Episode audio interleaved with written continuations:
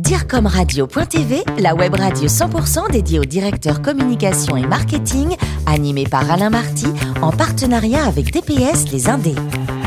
Bonjour à toutes et à tous, bienvenue à bord de DIRCOMRadio.tv. Vous êtes plus de 11 000 directeurs de la communication, du marketing et dirigeants d'entreprise à nous écouter chaque semaine en podcast. À mes côtés pour co-animer cette émission, Frédéric Lippé, président de l'agence DPS Les Indés. Bonjour Frédéric. Bonjour Alain. Florence Corbalan, rédactrice en chef adjointe de DIRCOMRadio.tv. Bonjour Florence. Bonjour Alain. Aujourd'hui, on parle de gestion de trésorerie, de financement et de cloud. Joli programme. C'est exact Alain, tout un programme et nous avons la chance d'accueillir Caroline Perra qui est Communication Manager Europe de Kiriba. Bonjour, Caroline. Bonjour. Vous êtes toulousaine. Oui. C'est déjà un très bon point. En 1994, vous sortez de l'école de commerce SLSK avec une spécialisation finance. En 96, vous obtenez un DESS en relations publiques internationales au CELSA. Vous avez ensuite la chance de faire un long stage au Canada qui vous a permis ensuite d'acquérir un esprit très entreprenant. Racontez-nous. Il me semble que c'est important pour vous. Le stage au Canada euh, faisait suite à mon DESS au CELSA. Effectivement, je suis partie euh, pour faire euh, mon rapport de stage et j'ai eu la chance d'atterrir au Canadian Space Center, qui organisait des voyages à vocation pédagogique pour les enfants, les collaborateurs d'entreprise. Et effectivement, le management américain, canadien est très, très, très axé sur l'entrepreneuriat, la prise de décision, la proactivité des collaborateurs. Et oui, je pense que ça a beaucoup influencé ma première prise de poste par la suite, puisque je suis arrivée dans un état d'esprit euh, euh, très euh, dynamique et avec beaucoup, beaucoup de confiance en soi. Je trouve que c'est un management au démarrage qui donne beaucoup, beaucoup de, de confiance. Ça a été une bonne marche. Oui, une très bonne marche, très bon levier. Surtout qu'après, j'ai démarré chez Capgemini et Ouais. Capgemini a fait son miel de cet état d'esprit puisque c'était tout à fait euh, ce qu'il fallait pour, pour démarrer.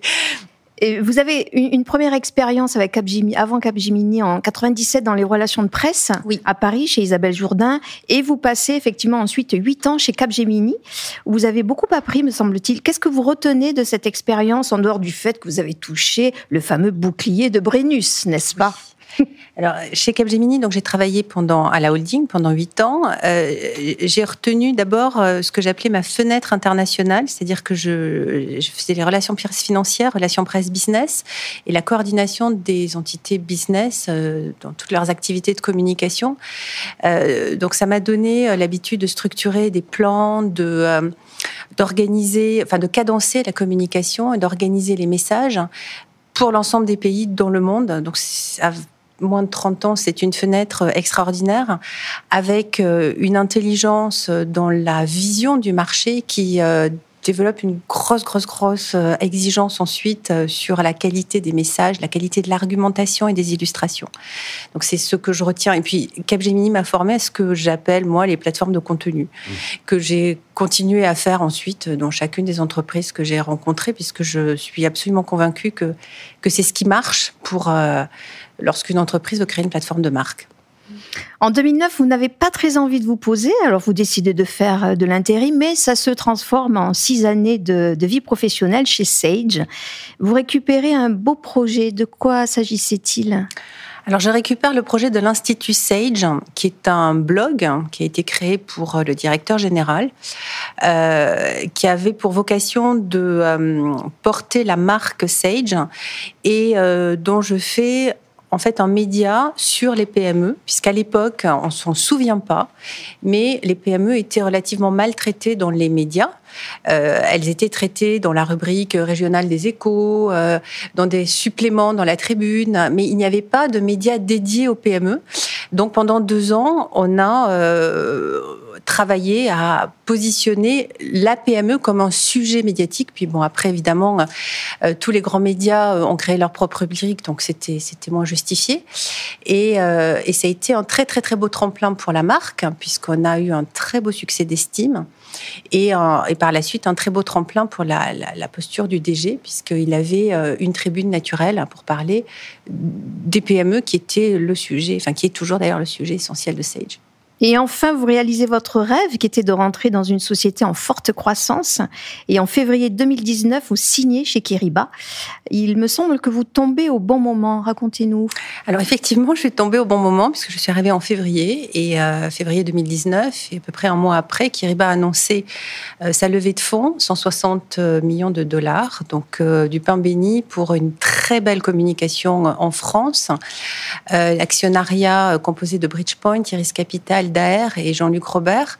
Le fondateur. Hein. Le fondateur. Qui est français. Qui est français, exactement. Donc une société qui est assez bien connue en fait par le venture capital en France et par les milieux d'affaires, mais euh, dont il fallait euh, rééquilibrer euh, la communication corporate et financière. Donc une très très très belle aventure sur les six premiers mois. Et qui vous a motivé à rejoindre Kiriba? Alors moi, je voulais rejoindre. ma spécialité, c'est le B2B d'abord, avec une forte connotation en finance, une forte connotation sur l'high tech, et je voulais rejoindre une société en forte croissance parce que c'est une expérience euh, euh, différente de ce que j'ai pu vivre par rapport à des sociétés installées. Hum. Et c'est votre ancien boss de Sage qui vous a dit, Caroline, coucou, il faut y aller. Et c'est tout à fait mon ancien boss de Serge, Serge Brasilia. Que l'on salue, Frédéric. Caroline, désolé, Kiriba, connais pas. Pourriez me dire un petit peu, me définir le métier de Kiriba?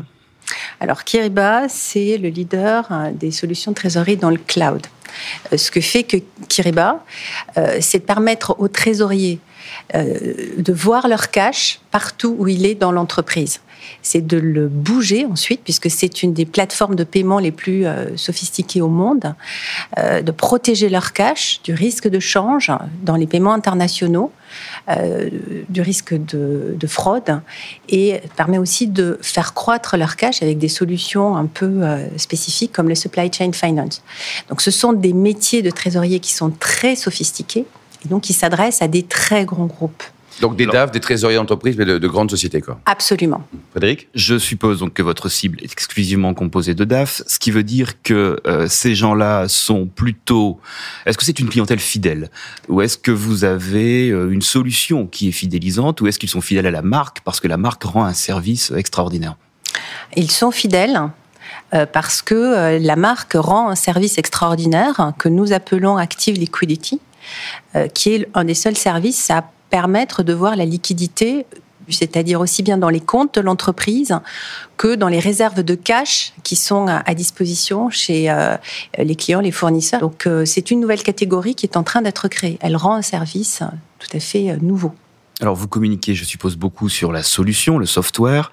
Est-ce que vous travaillez la marque et la travaillez-vous aussi, euh, puisque vous êtes, euh, vous avez des fonds d'investissement avec vous, donc je suppose que vous avez un travail auprès de ces fonds qui doit être bien spécifique au niveau de la marque. Alors, on a beaucoup travaillé effectivement sur la solution, où euh, de toute manière, il suffit d'aller en clientèle hein, pour voir euh, les yeux des DAF euh, s'illuminer quand ils la voient. On travaille la marque effectivement, mais c'est récent. La dernière levée de fonds a été faite aussi pour 160 millions. 160 millions de dollars. un peu de sous, hein ça fait un peu de sous pour. elle, donc, elle a été faite. 160 millions pour travailler la marque. Pour travailler la R&D, la marque entre autres, et pour structurer le marketing. Et nous sommes en train de, de, de, le faire. Donc, pour ma partie en France, ça a été un peu plus facile que pour les autres pays, puisque la société a un fonds historique en France. Donc euh, la marque était relativement connue, euh, ses financiers euh, sont français, hein, un des grands financiers sortants est quand même BPI France. donc moi, pour ma partie française, c'est un rattrapage. Pour d'autres pays, comme l'Angleterre, hein, on est beaucoup plus en offensif et on travaille beaucoup plus sur la partie business la valeur ajoutée qui est ressentie par le client. Donc, il y a, pour moi, à l'heure actuelle, il y a deux rythmes qui coexistent, hein, mais qui vont être rapidement équilibrés, je pense, ici, le milieu de l'année 2020, avec une plateforme de marque qui est en train d'être construite. Et qui sera internationale? Et qui sera internationale.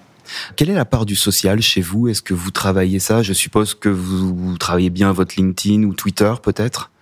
Alors, on est en forte croissance, donc on a des... Euh, des recrutements euh, réguliers. On, a, recrute une trentaine de personnes actuellement en France et euh, on travaille effectivement LinkedIn, Twitter et nos réseaux de recrutement traditionnels.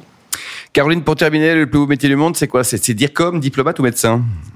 C'est les trois Trois, mon commandant. Ben, c'est les trois, mon commandant, c'est ce que je fais, moi. Oui.